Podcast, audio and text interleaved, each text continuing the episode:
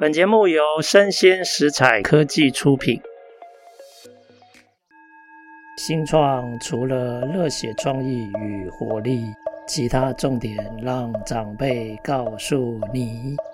欢迎收听《杨家长辈经》，未来的新创拼图。大家好，欢迎收听《杨家长辈经》的趋势讲讲。今天我想跟大家来聊一下中国的经济，哈，到底怎么了？过去不是赚很多钱吗？我身边的朋友开始在问说，那些钱到底到哪里了？怎么感觉现在好像这种情势急转直下？哈，那我想跟大家讲一下，其实中国有一个长期的结构的病，然后也有短期的一些错误的措施，造成眼前的一些困境，哈。那我想先从一个习近平二十大之前的一个非常重要的经济智囊，他叫做刘鹤。其实过去大概六七年来，美中的谈判呐，到后来几乎都是派刘鹤过去。那刘鹤事实上等于是习近平当初团队最重要的经济技术官僚。那当然，现在二十大之后，他也退出了。他曾经在二零一六年的时候，在媒体上他讲过一件事，就是有人问他说：“诶，中国在金融海啸之后啊，大概会走什么样的复苏路径？”结果他竟然是大家各式各样的比喻里面最悲观的一个。他说：“不排除中国会走 L 型复苏。”那 L 型的这个尾啊是平的，而且会拉得很长很长。诶，大家现在已经二零二二年底了，你来回顾一下，你觉得这样的论点有没有它的基础？诶，你看我们的中国前一阵子爆发的烂尾楼，那个烂尾楼的数字让我吓了一大跳。中国这些近十年来。所有新开发的这个建案啊，累积下来，现在平均有四成是烂尾楼。哎，你知道那是什么意思吗？假如在这十年买房子、买预售屋的人，有四成的人，他们的财产就这样蒸发了，他的积蓄就这样蒸发掉了。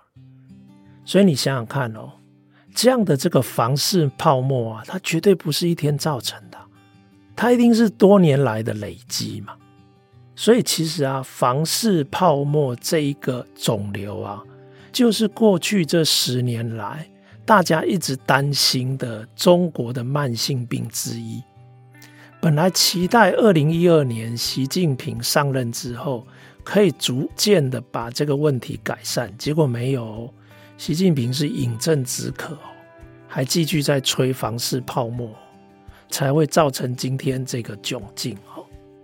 那另外一个其实泡沫还不止一个哈。我以前几年前就一直讲说，中国有三个重大的肿瘤，三个泡沫。另外一个泡沫叫做产能过剩。你知道当初啊，大幅的扩张，大幅的新建基础设施，然后把自己打造成为制造工厂，结果这个金融大海啸之后啊。整个原本的高所得国家的市场突然消失，那中国的产能过剩怎么办？后来其实还有很多政策发展出来哦，甚至包括当时可能有人听过“一带一路”。其实“一带一路”是什么？就是输出过剩产能，因为国内已经没有可以再盖桥铺路的空间了。啊！但是这些国有企业的产能怎么办？闲置在那边，难道你可以解雇吗？那解雇整个经济不是更糟吗？国营企业不是要纷纷倒闭吗？对不对？所以他们只好推这个“一带一路”。啊，推“一带一路”啊，其实到最后啊，今年哦，那个国际货币基金的报告。当初推“一带一路”最凶的这些最低所得的第三世界的国家，现在都陷入了非常严重的财务困境。之前不是有斯里兰卡整个倒闭吗？对不对？国债的这个危机啊，其实他们就是引入“一带一路”最凶的这些国家。那其实中国当时也想要积极的透过这样的输出跟国际化，能够推人民币的国际化。那现在事后看起来，其实基本上都是失败的。可是国内产能过剩，那国外的市场又没有办法开拓，请问这些国营事业怎么办？诶，它慢慢就入不敷出哦。所以央行就是人民银行。就必须要所谓的量化宽松、对准宽松，还有精准宽松，什么意思？讲这么多，其实就是印钞票给国营事业周转，因为国营事业的收入是远不如他们的支出的，要养大批的职工，然后甚至举债度日，还要支付大批的巨额的债务支出。所以慢慢的国营事业就会僵尸化，所以当僵尸化跟这个房市的泡沫啊，我们就开始慢慢看到，哎，中间突然出现一个所谓共同富裕，我觉得这个都是可以预期的。共同的富裕其实它代表的就是整个中国的党国制度的供养系统崩溃了。当初供养系统有两大金鸡母，一个就是。在整个九零年代开始，中国崛起，它让这个国营事业基本上是可以贡献党国体制重要财务资源的一个金鸡母，然后它现在已经僵尸化了，所以已经没有能力再提供财务资源给这个党国体制。那其实另外一只更大的金鸡母叫不动产。其实中国的各级政府透过不动产的交易，他们不但可以获取收入，还可以举更多的债。可是现在也已经到了穷途末日，已经不能再吹这个房市泡沫了。所以你想想看哦，这个党国体制两大经济母供养系统整个崩解，那请问钱要从哪里来？共同富裕是什么？各行各业开始抓那些有油水的，开始杀，就是你要输血给这个国家的党国体制，甚至到后来啊，用另外一个更全面的包装，叫做国家资本主义，对不对？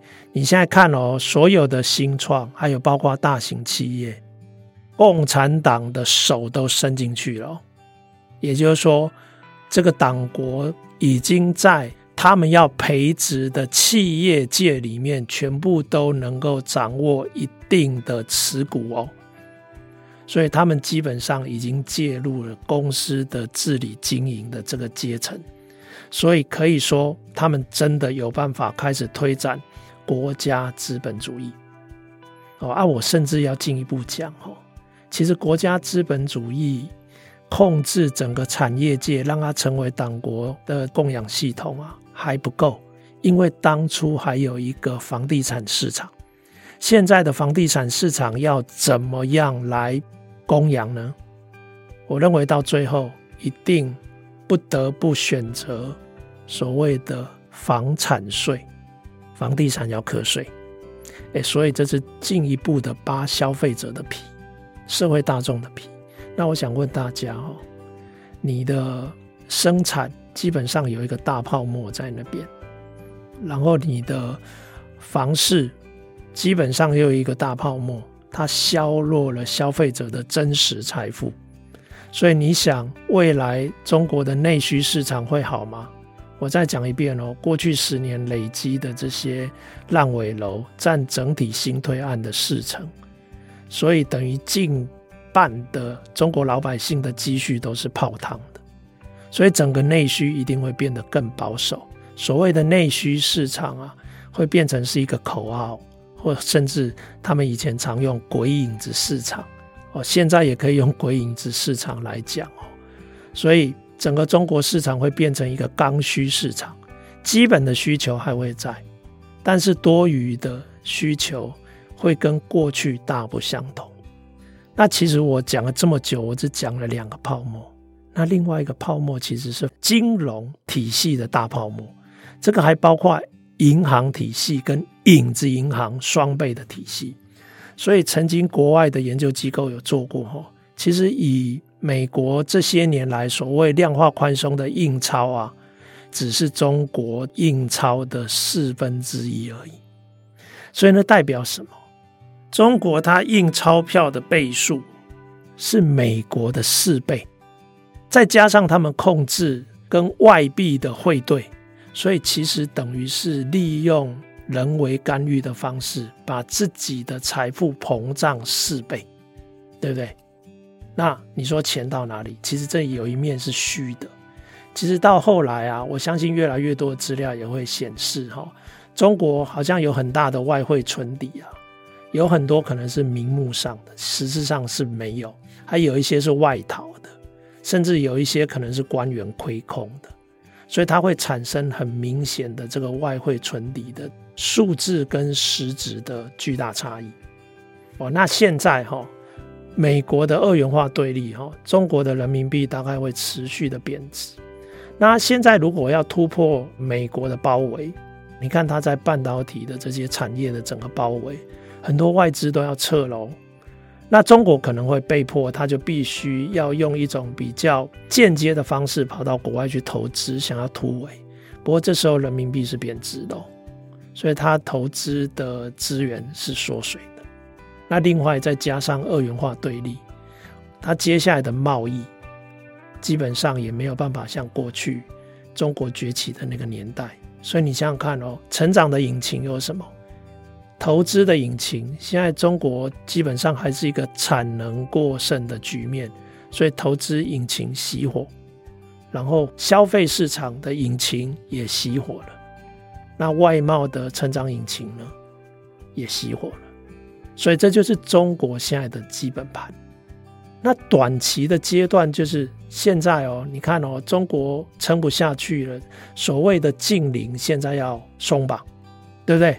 可是这个是无秩序的松绑，因为中国的疫苗的效益已经他们自己官方承认没有效益，没有效果，然后大量的老年人口完全没有接种疫苗，所以现在贸然开放，全世界都预期中国接下来的死亡人数会大幅飙升，而且整个医疗体系会瘫痪。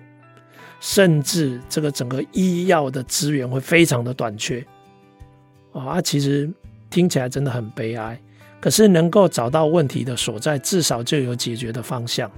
我觉得现在接下来中国要因应的经济因应的大概就是这些面向，否则哈，其实中国明年的处境会非常非常的混乱。所以啊，诶，我有一些朋友啊，在中国。发展了二十年，最近纷纷回来哈，问他们，诶，他们讲出来的话真的都可以当新闻非常耸动的标题哦。你问他现在中国经济怎么样，他的看法怎么样？他说，二零二二年就是今年，是中国经济未来十年最好的一年。啊，其实是什么？看起来明年的状况会更糟哈。那有人也会担心说，那经济状况糟，中国会不会借此要疏解它内部压力？那因此外部的这个地缘政治就要开始制造事端来纾压哦。所以台湾大家都很担心，国际也很担心。诶，不过我想讲一个我自己的论点哦，最危险的地方不一定是最危险的地方。其实你看，美国今年三次对外公开表示。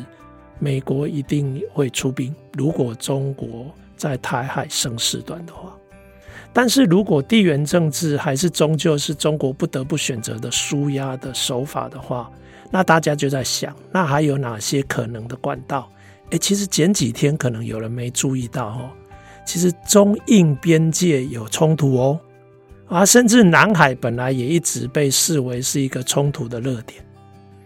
还有中国跟日本的争议，透过北韩这样的一个第三国，而是中国的这个附庸国或中国的盟友哈，其实中国还可以试着去舒压的这种地缘政治的这个管道，可能有很多选项啊。我个人认为，台湾这张底牌算是鬼牌，算是王牌哦，王牌是不可以轻易打的哦。那以上是我的一些分享，那希望对大家有所帮助，也感谢各位听众的收听，那我们下次见。